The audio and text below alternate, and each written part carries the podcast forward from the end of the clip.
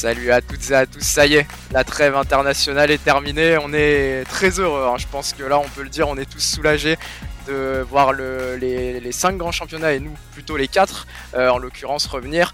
Et c'est donc le retour de nos épisodes euh, hebdomadaires. Euh, je suis avec Florent pour parler de l'APL, je suis avec Adrien pour parler de la Bundes, je suis avec Tony qui nous parlera de la, la Serie A et puis je suis avec Imad qui, qui, nous parlera de la Liga cette semaine. Mais cet épisode sera sur la cinquième journée de Première Ligue. Et donc pour l'occasion comme je l'ai dit je suis avec mon coéquipier, mon collègue de toujours Florent. Florent comment vas-tu? J'imagine que toi tu es, particulièrement heureux de, de revenir de cette trêve internationale.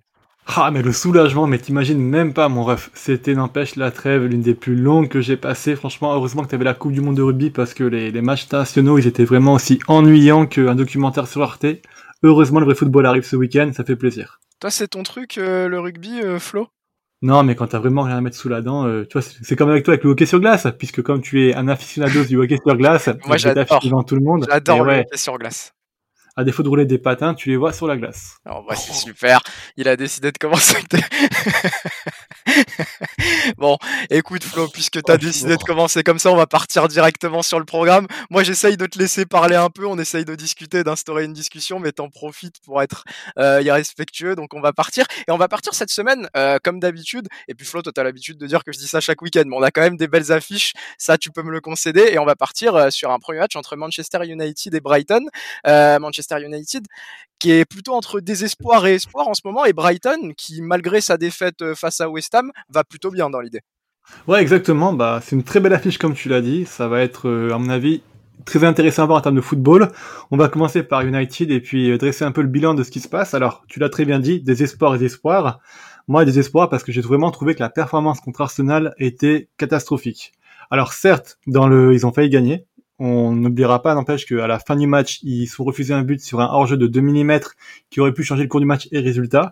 Il n'empêche que pour moi, ils ont cruellement manqué d'ambition et ça a été euh, très décevant de leur part parce qu'avec la qualité qu'ils ont et avec le coach qu'ils ont, ils pourraient faire mieux que de proposer un match comme ils l'ont fait à Arsenal qui était consisté en fait à juste jouer en bloc bas pendant euh, la, quasiment la totalité du match et miser leurs rares occasions du coup sur une transition en lançant un en profondeur ça a marché très bien parce que Rashford est un joueur exceptionnel qui a pas besoin de beaucoup d'occasions pour marquer un but. Il a encore prouvé contre Arsenal. Il n'empêche que je trouve que pour une seconde saison de Ten Hag à Manchester United, on devrait être en droit d'attendre beaucoup plus de, choses de sa part dans le jeu, dans les ambitions, dans les projections vers l'avant, dans les circuits de passe. Là, il y avait vraiment rien et j'ai vraiment été très très déçu par rapport à ça.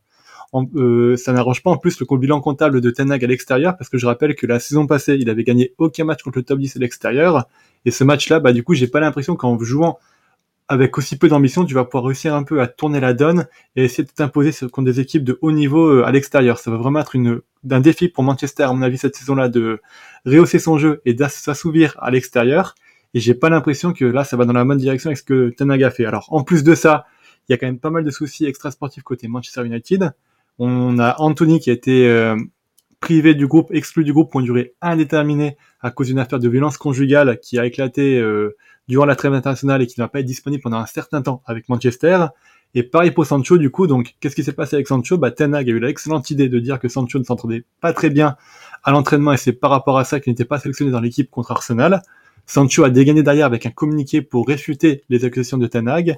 Et on a eu donc la confirmation aujourd'hui, jeudi 14 euh, septembre, il y a eu un communiqué de Manchester qui va, qui a juste euh, dit que Sancho allait s'entraîner en dehors du groupe professionnel pour le moment, le temps que cette histoire se règle.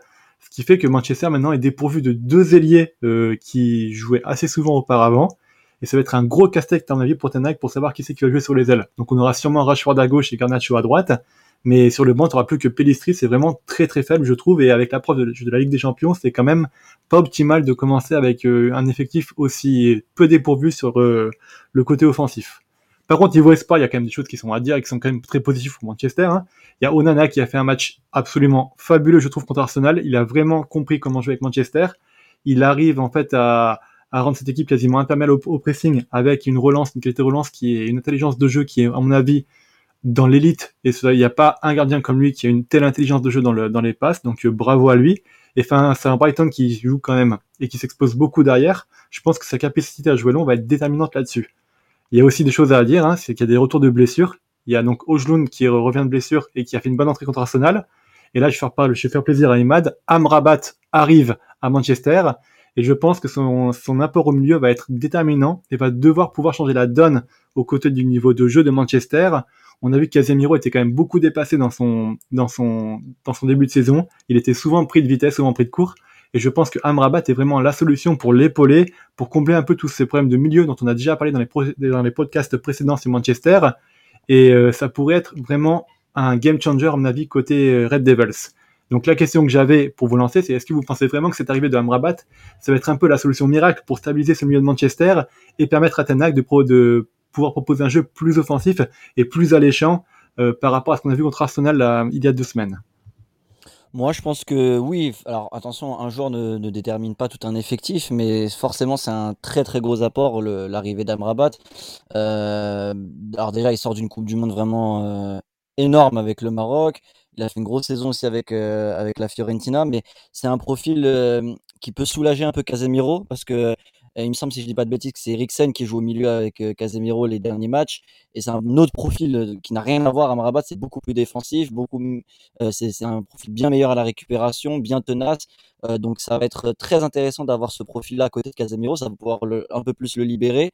Amrabat, c'est un joueur que je connais depuis très longtemps avec la sélection marocaine et j'ai toujours aimé ses, capacités de récupération. C'est un très très bon joueur à ce niveau-là. Mais là où il m'a épaté à la Coupe du Monde, et c'est sur ce domaine-là qu'il a vachement progressé et euh, qui l'a amené à jouer dans un grand club européen comme United, c'est euh, la relance où il commence vraiment à progresser là-dessus, à être technique. Contre l'Espagne, il fait un match énorme et à la récupération et à la relance où il arrive à, éliminer un ou deux joueurs avant de donner la bonne passe. Et franchement, je, je pense que il est sur une pente ascendante. Il a que 26 ans, donc il peut être un, un tournant de sa carrière et arriver à United euh, en pleine confiance, je pense que ça peut être une, aussi bien pour lui une bonne chose que pour euh, United. La question aussi, ça va être euh, de savoir comment est-ce qu'il va s'adapter à un aussi grand club que Manchester United finalement, parce que la pression va être tout autre qu'à la Fiorentina. Alors on a vu que la pression, euh, c'était pas quelque chose euh, qui lui avait posé problème à la Coupe du Monde, mais c'est un contexte qui reste quand même différent, parce que le, Maroc a fait un parcours exceptionnel euh, et qui, c'était une nation qui était clairement outsider de, cette compétition-là. Mais là, Manchester United, les attentes vont être énormes. Il arrive à un poste en plus, qui n'est pas très bien pourvu pour le coup. Et Imad a, bien fait de, préciser les, qualités et les caractéristiques du joueur, dans le sens où je pense que c'est un profil qui manquait vraiment à United. Casemiro, c'est un profil défensif, mais qui pour moi manque de qualité balle au pied. Eriksen, tu as totalement raison, Imad évolué dans ce double pivot et performé très bien à la relance, mais défensivement, c'était le quasi néant. Il y avait besoin d'un joueur qui était capable d'allier qualité défensive et euh, cette euh, qualité aussi de relance qui permet de casser quelques lignes, de progresser balle au pied, parce qu'il a cette capacité aussi à progresser balle au pied. Et dans l'idée, sur le papier, ça peut fonctionner. Après, il y a tous les à côté, il y a tous ces problèmes euh, bah, juridiques qui tournent autour de Manchester United, euh, qui rajoutent euh, bah, de la pression médiatique au club. Il y a toute cette pression sportive aussi, parce qu'on voyait Manchester United favori au top 4, et au final, on se rend compte qu'avec tous ces problèmes d'effectifs, euh, ils peuvent être courts finalement, et puis il y a beaucoup de concurrence. On va voir comment Amrabat va, va réussir à, à s'intégrer, mais il était évoqué en fin de mercato du côté de, Liverpool aussi. Je pense que ça peut être un bon profil euh, pour euh, des équipes euh, au, moins du, au moins du Big Six, mais c'est une question d'adaptation et, de gestion de la pression. Ensuite, euh, face à Manchester United, parce que ça va être ça aussi le, dilemme de, Manchester United, c'est que bah, cette reprise, elle n'est pas facile. C'est une grosse équipe qui se dresse euh, face à eux, Flo, la meilleure attaque de Première Ligue pour le coup, et puis qui performe aussi sur le plan comptable avec euh, déjà 9 points finalement. Et oui, le football total de deux Herbie, hein, qu'on voit tous les jours avec grand plaisir sur les pelouses de Première Ligue. Et euh, avec aussi un petit record qui était inscrit contre Newcastle, c'est que Evan Ferguson est rentré dans l'histoire de la Première Ligue en devenant le plus jeune joueur à inscrire un triplé en Première Ligue. Donc bravo à lui. On a un deux Herbie qui a fait marquer son équipe sur 20 matchs consécutifs avec au moins un but. Donc du coup, le potentiel de, offensif de Brighton fait froid dans le dos. Pour la petite histoire, le record de nombre de matchs avec euh, consécutifs avec un but marqué, c'est Liverpool qui le détient avec 24. Alors, faudra voir si euh, le Brighton pourra battre ce record, mais on a franchement un vrai potentiel offensif côté Brighton. Ils ont huit potentiels titulaires avec 3 ou 4 postes à partager. Je parle de Welbeck, March, Ferguson, Mitoma, Fati, Pedro, Joao Pedro, Gross, Adingra. C'est absolument fabuleux. Franchement, on pensait pas que Brighton pouvait avoir ce profondeur d'effectifs en début de saison. Ils ont fait un mercato très intelligent. Il y a des joueurs comme Joao Pedro qui ont intégré le club très récemment, qui ont fait un match fabuleux contre Newcastle. Il a pas marqué, mais il aurait mérité. Et euh, moi, en fait, le seul point d'inquiétude que j'ai par rapport à ce match contre Manchester, c'est que, comme je l'ai dit, Brighton joue très très haut. Quand ils jouent très très haut, ils ont exposent beaucoup leurs défenseurs centraux, du coup, qui se retrouvent souvent à deux contre euh, l'équipe qui va jouer en transition. Et c'est un peu comme ça qu'ils avaient pris le contre West Ham. Donc, face à un Manchester qui est l'une des meilleures équipes de Première Ligue en transition, ça risque d'être assez intéressant à suivre. Et je pense que tout l'enjeu du match, ça va être de savoir comment Brighton va pouvoir gérer un pressing cohérent face à Manchester sans se découvrir pour s'exposer aux transitions de Manchester. Hmm, là, c'est pour la clé du match. Moi, le débat que j'avais, c'est que du coup, est-ce que vous pensez que Brighton va être en mesure de battre ce record de Liverpool, à savoir dépasser plus de 24 matchs consécutifs en marquant un but? Moi, personnellement, je pense que oui. Je pense qu'ils ont le potentiel pour. Cette équipe marche l'eau. Alors, bien sûr, l'Europa League va arriver. Ça risque peut-être un peu de changer la dynamique. Il n'empêche que le potentiel que De Zerbi a mis dans cette équipe, le nombre de systèmes qu'il a aujourd'hui et la qualité qu'il a avec des joueurs qui en sortie de banque peuvent être très incisifs, c'est vraiment rare à voir en première ligue et je suis très optimiste pour la suite avec eux. Bah concrètement, faut aussi voir. Euh, tu nous as dit, qu'ils étaient à 20 matchs d'affilée en marquant un but. Faut voir euh, qui est-ce qui va se présenter face à eux sur au moins les 5 prochains matchs. Manchester United, les garanties défensives sont loin d'être présentes, très clairement. Puis euh, derrière, euh, il y aura Bournemouth. Je pense qu'ils sont en capacité de marquer. Euh, Aston Villa, ça reste possible. il y aura aussi la, réception de Liverpool, très clairement, qui, qui, prend, qui prend un peu l'eau aussi parfois défensivement. et derrière, en fait, il y aura un déplacement à Manchester City. Et moi, je pense que s'il y a une équipe cette saison qui présente des vraies garanties défensives, un peu comme sur la deuxième partie de saison l'an passé, c'est clairement Manchester City qui a vraiment progressé dans sa propre surface. Donc, faudra voir. C'est surtout, comme tu l'as dit aussi, Flo, comment est-ce qu'il va y avoir cette gestion de l'Europa League où il va falloir enchaîner les efforts et puis il va y avoir des grosses échéances qui vont arriver en PL. Mais très clairement, quand tu regardes l'effectif offensivement et que tu vois les profils qui vont être sur le banc et la rotation qu'ils vont te permettre, moi, je les vois bien battre ce record-là. En tout cas, voilà, je pense qu'on a été plutôt complet sur, sur cette affiche-là. on va passer à l'affiche suivante et encore une fois, le hasard du calendrier en PL nous a bien régalé comme c'est souvent le cas, comme c'est souvent le cas chaque week-end.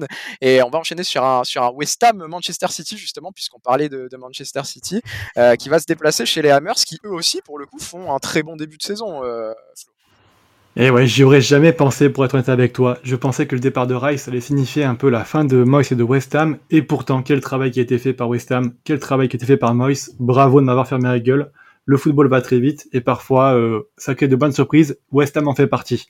Alors, qu'est-ce qui se passe avec West Ham? C'est que en jeu de transition, c'est une équipe qui fait des ravages. On l'a vu contre Chelsea, on l'a vu contre Brighton.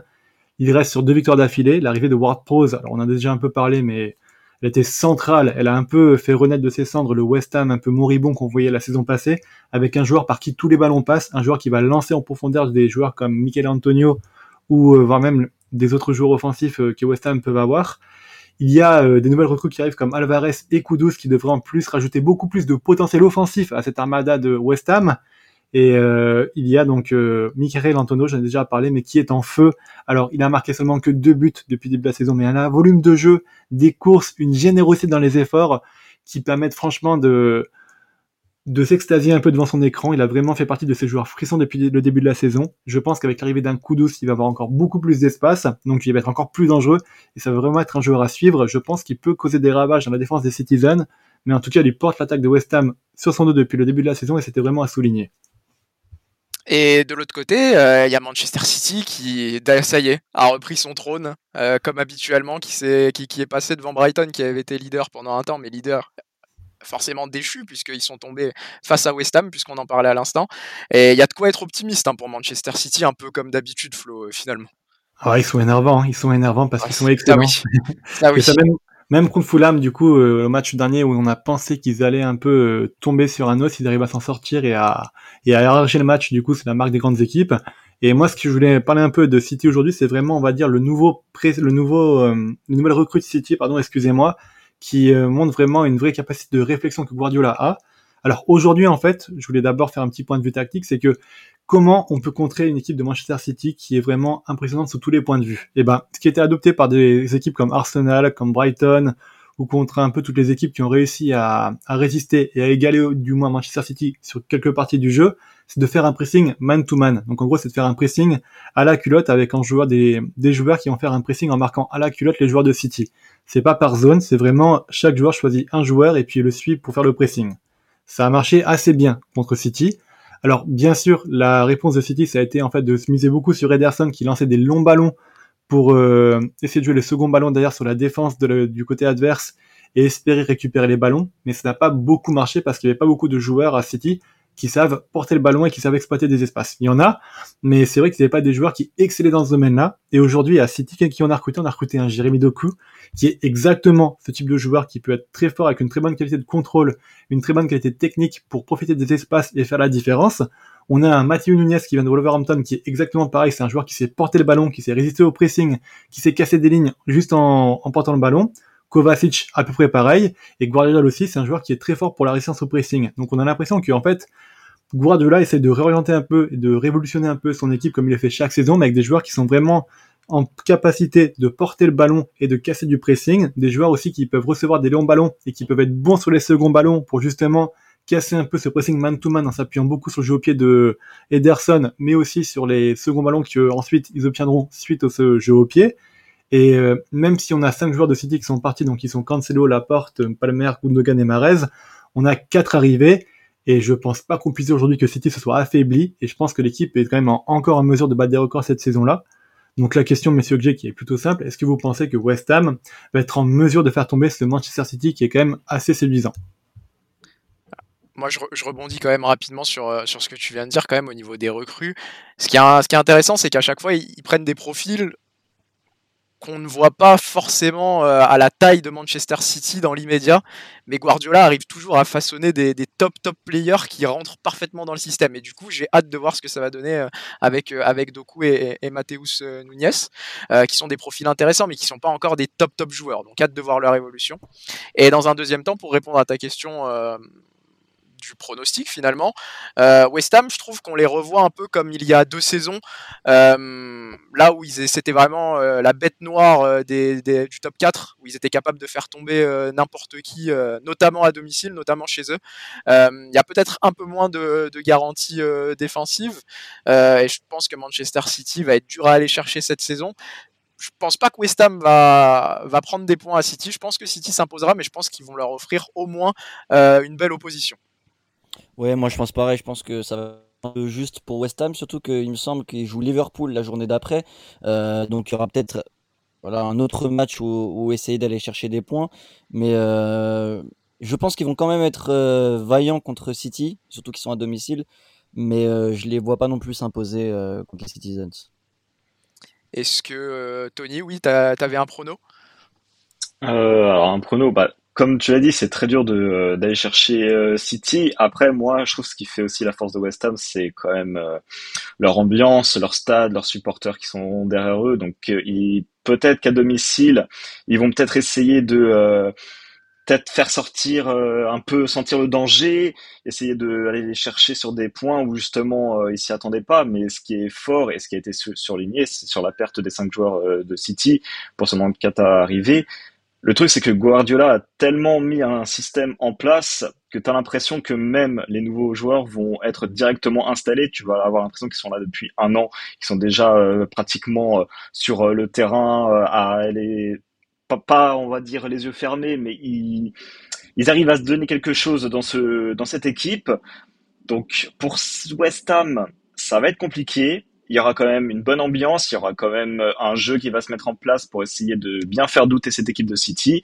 Mais à la fin, je pense que City va quand même euh, donner un avantage considérable ils sont embêtants, hein, tu l'as dit Flo, hein, Manchester City chaque saison, euh, même quand des joueurs partent, même cet été, on a vu que le mercato s'annonçait pas très bien, qu'il y avait des gros joueurs qui partaient au final, ils arrivent toujours à s'en sortir et on a l'impression que ça sera toujours compliqué d'aller les chercher. En tout cas, je pense qu'on a tous hâte de voir cette affiche, ça va nous faire du bien de revoir du, du, gros football, euh, du gros football européen après cette trêve internationale, surtout que ça continue euh, finalement sur, sur, sur cette journée-là.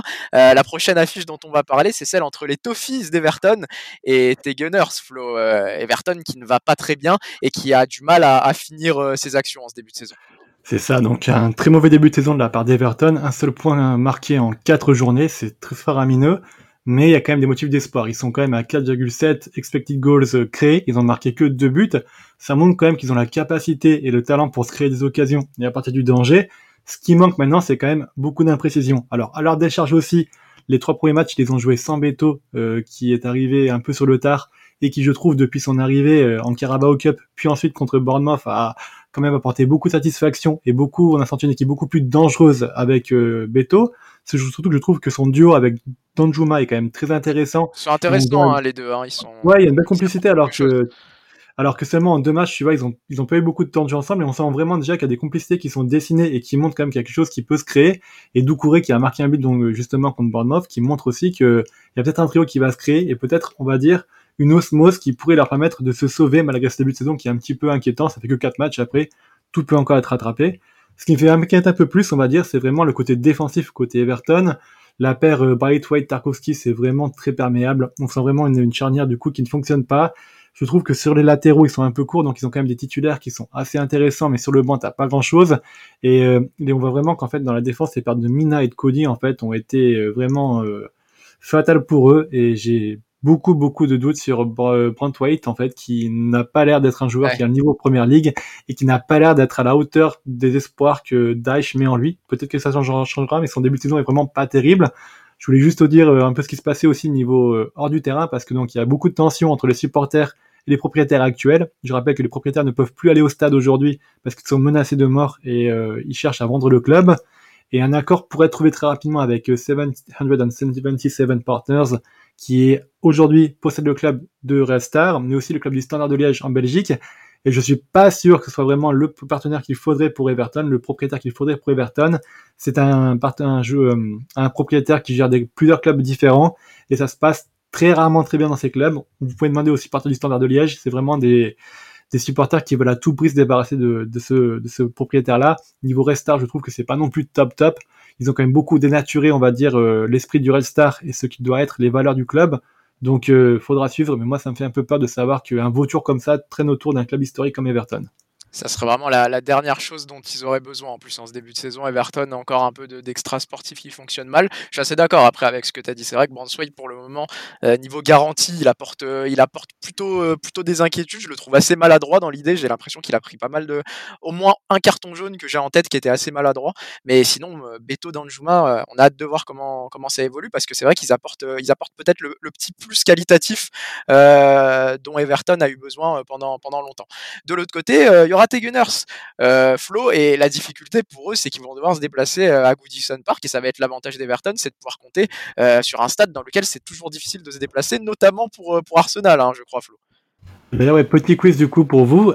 À quelle année remonte la dernière victoire d'Arsenal à Goodison Park? Voilà, faut être, faut être une encyclopédie là. Hein. Est-ce que, est-ce que Imad, toi, t'as, as, envie de tenter une année là comme ça? Allez, on va tenter 2017. Oh, c'est beau. Oh, c'est beau. C'est précis. C'est, ouais, bravo. Oh, bon, bravo.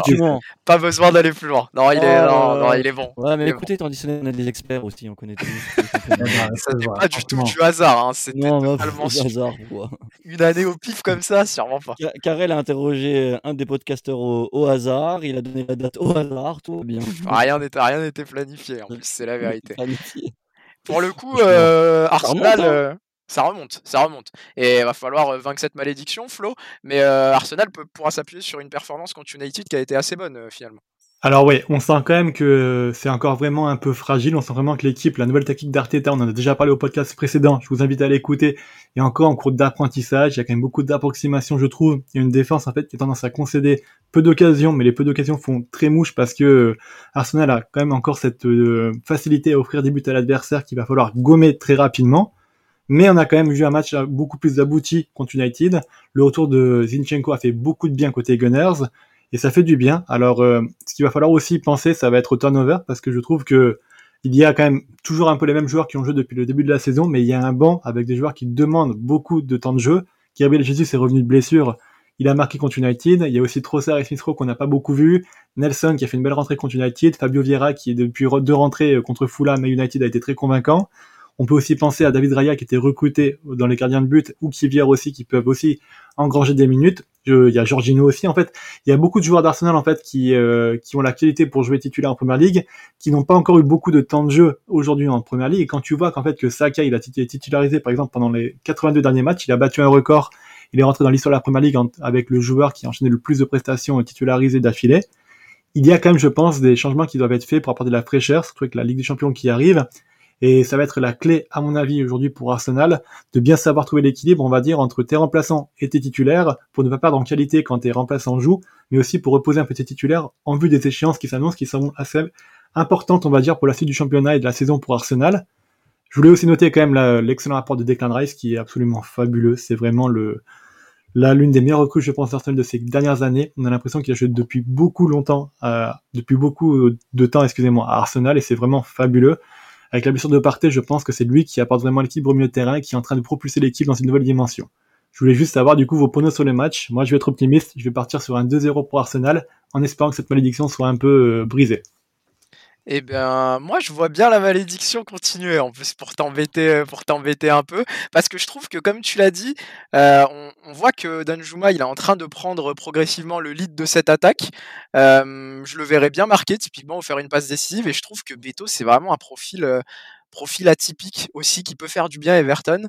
Et hum, on voit que, comme tu l'as dit, la défense d'Arsenal peut, peut, peut faiblir en ce début de saison, donc je vois bien un match nul un partout pour ma part.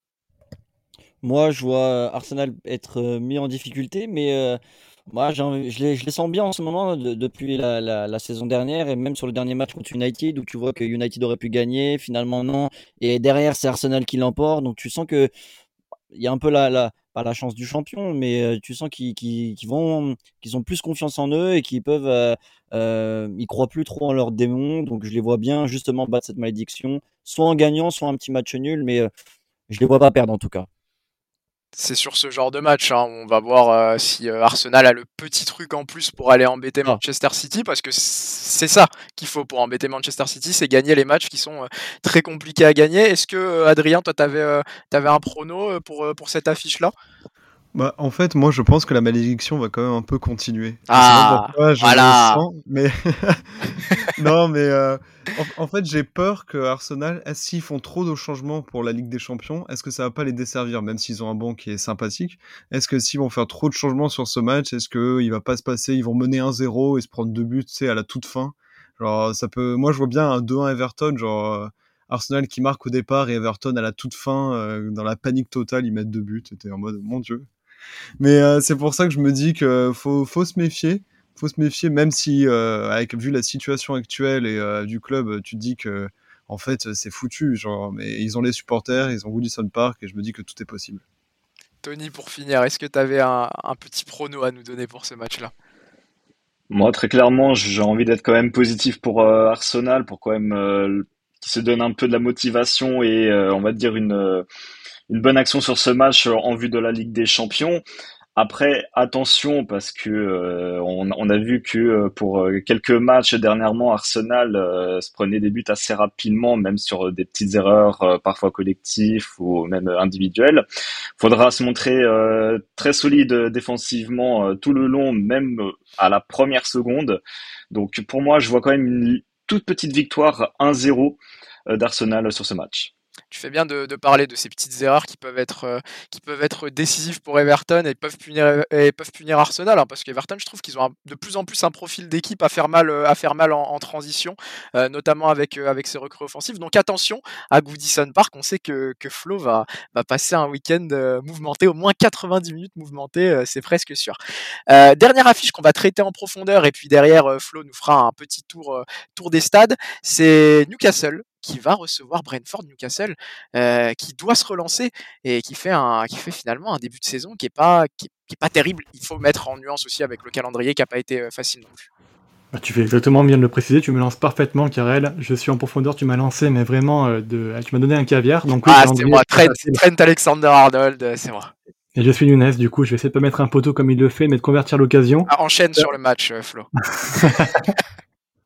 ça va être donc du coup, euh, ouais, quand tu l'as dit, un calendrier qui est quand même pas facile. C'était Aston Villa, City, Liverpool, Brighton, que des équipes qui sont quand même plutôt en forme sur le début de la saison, et du coup, ils ont que 3 points en 4 matchs. Moi, ce qui m'inquiète un peu, quand même, c'est dans la manière de perdre, je trouve, qui est pas vraiment la même que la saison passée, avec une équipe qui quand même baisse assez vite les bras et qui n'arrive pas à trouver des ressources euh, pour renverser le match en cas de situation défavorable. Moi, ce qui m'inquiète aussi, c'est la forme de Nick Pope, le gardien de, de Newcastle, qui je trouve n'est plus aujourd'hui aussi un portier, un rempart comme il était en début de saison dernière. Depuis, je trouve, euh, février de l'année passée, c'est plus tout à fait ça. Déjà, déjà sur début de saison, du coup, il prend un but avec une grosse erreur contre Brighton. Je trouve que le but contre City, il était quand même facilement évitable, mais il l'a pris. Il a juste eu un clean sheet sur les 15 derniers matchs, et je trouve que sur les expected goals concédés, on va dire, donc sur les chances qu'il a annihilées, c'est quand même relativement très très bas, donc les expected goals concédés sont très très hauts. Ça montre quand même qu'on a un gardien qui sous-performe, et euh, Dubravka, euh, en sortie de banc, n'est pas forcément un, un gardien qui pourrait bien le concurrencer. Donc c'est un petit peu inquiétant, je trouve, au niveau du gardien de but. Le coaching de haut, on en avait déjà un peu parlé au podcast précédent, mais je trouve aussi que c'est, il n'a pas encore réussi à trouver des solutions pour inverser les situations ou pour aussi euh, essayer de proposer quelque chose de nouveau. Et en plus de ça, un gros coup dur, la blessure de Tonali à l'approche de la Ligue des Champions, du coup, qui ne va pas jouer le match de Ligue des Champions contre Milan, qui va rater ce match contre Brentford. Ça, c'est dommage. C'est dommage, ouais, mais je pense que là, on est très content. Euh, mais du coup, voilà, donc c'est quand même beaucoup de points négatifs dans cette équipe, beaucoup de petits pépins. Je trouve que le match de Brentford va être déterminant pour les relancer euh, s'il le faut mais on commence à avoir des inquiétudes. Est-ce que vous, vous pensez que Newcastle risque d'être une grosse déception du coup et de ne pas réussir à accrocher le top 5 avec ce mauvais début de saison et cette spirale négative qui pourrait se dessiner et qui pourrait quand même, à dire, euh, apporter de la pression qui va éteindre de plus en plus l'équipe? Mais on, s'est posé la question en off, euh, en off là, en faisant le, programme. C'est vrai que Newcastle est pas rassurant et Newcastle euh, en fait, va avoir une grosse donnée cette saison, justement, qu'est la Ligue des Champions, et j'ai peur que l'effectif ne tienne pas la longueur et ne tienne pas la pression euh, des, deux compétitions, parce qu'il va y avoir cette envie de bien figurer pour leur retour euh, en LDC, mais la Première Ligue, à ce niveau-là, ça ne pardonne pas. C'est-à-dire que euh, souvent, deux compétitions à la fois, c'est vraiment les top top équipes qui arrivent à s'en sortir sur les deux tableaux en Première Ligue, et je suis pas sûr que, pour le coup, pour répondre vraiment à la question littéralement, je suis pas sûr que Newcastle ait les ressources, surtout au vu de ce qu'ils ont montré en, ce, début de saison. Je fais bien de parler de Pope quand même, parce que c'est vrai que, par exemple, si on reprend le match face à Liverpool, les deux occasions de Nunez, c'est quand même dingue de se dire qu'il n'arrive pas ne serait-ce qu'à effleurer le ballon euh, sur ces, sur ces deux face-à-face euh. En tout cas, pour répondre, moi je les avais mis dans le top 4 sur la preview. De ce que je vois sur ce début de saison, j'ai de plus, de plus en plus de mal à les voir euh, dans le top 5 quand on voit la, concurrence et quand on voit la forme d'un Brighton et même d'un Brentford dont on va parler juste après notamment. Est-ce qu'il y avait l'un de vous, euh, messieurs, qui voulait réagir aussi à, la forme de, Newcastle euh, actuellement? Moi, j'ai euh, juste peur. alors, pas que, dans le style un peu Leicester. Bon, Leicester était champion, c'est différent, mais ils ont participé à cette Ligue des Champions et leur début de championnat et Ligue des Champions ont quand même été bons. bon, ils ont quand même eu un groupe très abordable, mais j'ai peur que ça fasse un peu comme en termes de niveau de championnat où euh, bah, on les attendait et finalement ça n'a pas été euh, bah, en fait l'attente euh, qui était espérée pour cette équipe. On verra, on verra ce que Newcastle réussit à faire. Et puis c'est là, c'est maintenant aussi que beaucoup va se jouer avec le début de, cette Ligue des Champions. Et un premier déplacement à San Siro. On a hâte de voir comment, comment Newcastle enchaîne avec la Première Ligue. Et puis surtout ce gros match face à Brentford, on aurait pu nous traiter euh, de hipster à l'époque, mais là ça y est, on est conscient que ça devient une vraie affiche de première ligue au vu du début de saison de Brentford et au début, au vu du début de saison d'un homme, euh, Mbemo, qui réussit très bien euh, son entame de première ligue. Flo, je sais que tu voulais en parler. Ah ouais, moi ça me tenait à cœur de parler de Mbemo et de son début de saison qui est absolument fabuleux. 4 buts déjà depuis le début de la saison. Qui a gagné, pardon, la Gambardella avec 3, hein, il me semble. Hein, donc il est passé Exactement, française et oui, qui, qui, vient de la formation française et puis qui avait quand même beaucoup de difficultés sur la saison passée à marquer des buts. C'était un joueur qui performait beaucoup sur le terrain, qui avait euh, un coffre de jeu énorme, mais qui se dépensait beaucoup, mais qui avait beaucoup de tendance à rater des occasions. Il était à 8 expected goals l'année passée, il n'a marqué que 3 buts. Donc ça montre vraiment que euh, aujourd'hui, il avait quand même beaucoup de difficultés à convertir ses occasions. C'était pas un tueur, mais depuis le début de la saison, il a déjà marqué 4 buts dans le jeu. Il a fait un travail énorme pour euh, pour essayer de corriger à ça. Et en fait, qu'est-ce qu'il a fait? C'était très intéressant. J'ai regardé un article de Vie Athlétique justement qui parlait de ça. Il a d'abord en fait embauché un coach mental pour essayer de l'apprendre à se canaliser un peu sa frustration et à se calmer, on va dire, devant le but pour éviter de, paniquer ou de gaspiller trop d'énergie à se remémorer des actions qu'il qu'il avait ratées par hasard, par avant. Par, c'est un joueur qui quand même été très démonstratif sur les ratés qu'il avait, qui exprimait beaucoup sa frustration sur le terrain. Et euh, il a aussi donc utilisé une application qui s'appelle Soma. Je ne la connaissais pas, mais apparemment ça t'aide à développer tes capacités cognitives On et a à être. qu'on aurait besoin euh, dans, ce, dans cette équipe-là, hein, je le dis. Moi le premier. L'équipe Je... de temps additionnel, hein, je précise, bien sûr. Je vise personne, mais pardon, faut- tu peux viser moi, il n'y a aucun problème. fallait que je le dise. Donc euh, voilà, donc c'est quand même très intéressant de, de savoir ça, de, que le joueur s'est remis en question, qu'il a essayé des choses qui, sont, qui sortent un peu des sentiers battus, et ça s'est quand même beaucoup bien traduit sur le terrain. Vous pouvez voir le but qu'il a mis euh, justement la, la dernière journée, où on voit vraiment qu'en fait il rate une action toute faite en, à la 46e minute de jeu, mais il reste calme, et il va égaliser en fin de match. Je trouve que c'est vraiment... Euh, une vraie plus-value qu'il a. C'est vraiment le joueur sur lequel il fallait compter. C'est le joueur, si vous jouez en Fantasy Premier League, sur lequel il faut avoir dans votre équipe parce qu'il apporte beaucoup de points. Et en l'absence de Tony, moi, je- j'espère qu'il fera au moins plus de 10 buts cette saison. J'espère qu'il est sur la bonne voie. Et à mon avis, c'est l'une de très belles révélations de Thomas Frank, du coup, qui a réussi à, à avoir le potentiel qu'il avait et à réussir à le canaliser pour que ça marche. Par contre, il faut nuancer. Brentford, alors, malgré cette réussite-là, a quand même deux, trois problèmes en début de saison. Il y a quand même une équipe qui veut plus tenir le ballon, qui va être plus mettre de la possession, qui veut plus maîtriser les matchs, mais qui a perdu un certain équilibre. Et je trouve que la structure défensive qui faisait la force de Brentford la saison passée est encore à retrouver cette saison-là. Autre petit point inquiétant quand même, donc du coup, en fait, depuis la saison dernière, Brentford a seulement perdu une fois après avoir ouvert le score, donc c'est quand même une très bonne stat, mais ils ont perdu 17 points en étant en position euh, dominante dans le match, en menant au score. Donc ça veut dire qu'il va falloir qu'ils améliorent leur capacité à tuer les matchs, parce que souvent quand ils arrivent à marquer le premier but, parfois ils sont vite rattrapés, ils ont des matchs nuls. Il y a une série quand même qui est assez intéressante, il reste sur euh, 7, euh, vic- 7 matchs invaincus, n'ont pas perdu un match. C'est la deuxième équipe qui est sur, la, sur cette forme-là, avec Liverpool qui est premier avec euh, 15 matchs euh, sans, sans défaite. Il faudra voir, peut-être qu'ils vont être mis à mal à St. John's Park, qui est un stade qui euh, met beaucoup la pression et qui met en valeur les faiblesses des équipes. En tout cas, euh, ils ont quand même des forces. Il va falloir juste corriger cette euh, structure défensive et tuer le match. Mais ils vont faire une belle opposition à Newcastle. Ça va être un beau match. Comme toutes les affiches qu'on a présentées en profondeur, Flo, t'as une petite minute pour nous faire le tour des autres matchs parce qu'on a été long. Et on va se faire Eh ben, taper sur les doigts. Ouais, déjà désolé Quentin, on a dépassé les 30 minutes, voilà, mais bon, nous on aime bien faire dans la longueur, donc euh, j'espère que tu apprécieras et que tu apprécies en plus les 30 secondes que je viens de perdre à m'excuser, donc désolé. Il y aura Nottingham Burnley qui va d'abord avoir donc un match euh, plutôt de bas de tableau avec pourquoi pas les premiers, la première victoire du côté de Vincent Compagnie face à Nottingham qui a eu beaucoup de recrues encore une fois et qui se cherche encore mais qui va être euh, intéressant à suivre cette saison. Wolverhampton Liverpool, donc Liverpool on a déjà parlé, 15 matchs sans défaite qui euh, va récupérer de sa trêve internationale, qui va récupérer ses joueurs et qui est vraiment sur une pente ascendante avec euh, franchement des, des prestations convaincantes face à Wolverhampton qui affaiblit et qui a pas eu beaucoup de cadres et qui fait un petit peu peur pour la saison qui vient. Villa Palace, bah du coup ça va être un match euh, avec le Aston Villa d'Emery qui est franchement absolument fabuleux et très beau à voir, qui va affronter un Palace toujours très solide et toujours très compliqué à bouger malgré peu de solutions offensives. Fulham Luton Town, bah deux équipes qui sont quand même assez intéressantes avec Fulham qui commence à de plus en plus une valeur sûre de la première ligue et qui arrive à accrocher beaucoup de points contre un Luton Town qui euh, va beaucoup, je pense, se reposer sur les nouvelles recrues qu'ils ont fait comme Sambilo Konga qui est arrivé et euh, qui, sans ces recrues-là, aurait été favori à la descente, mais qui là va pouvoir, mon avis, peut-être espérer un peu plus. Tottenham Sheffield, bah Tottenham, c'est vraiment Madison, c'est vraiment euh, une très belle équipe euh, qui va jouer au jeu. Il va encore avoir, avoir beaucoup de buts, je pense. Donc, euh, si vous voulez voir du spectacle, allez voir. Tottenham, c'est vraiment l'équipe suivre de ce début de saison-là.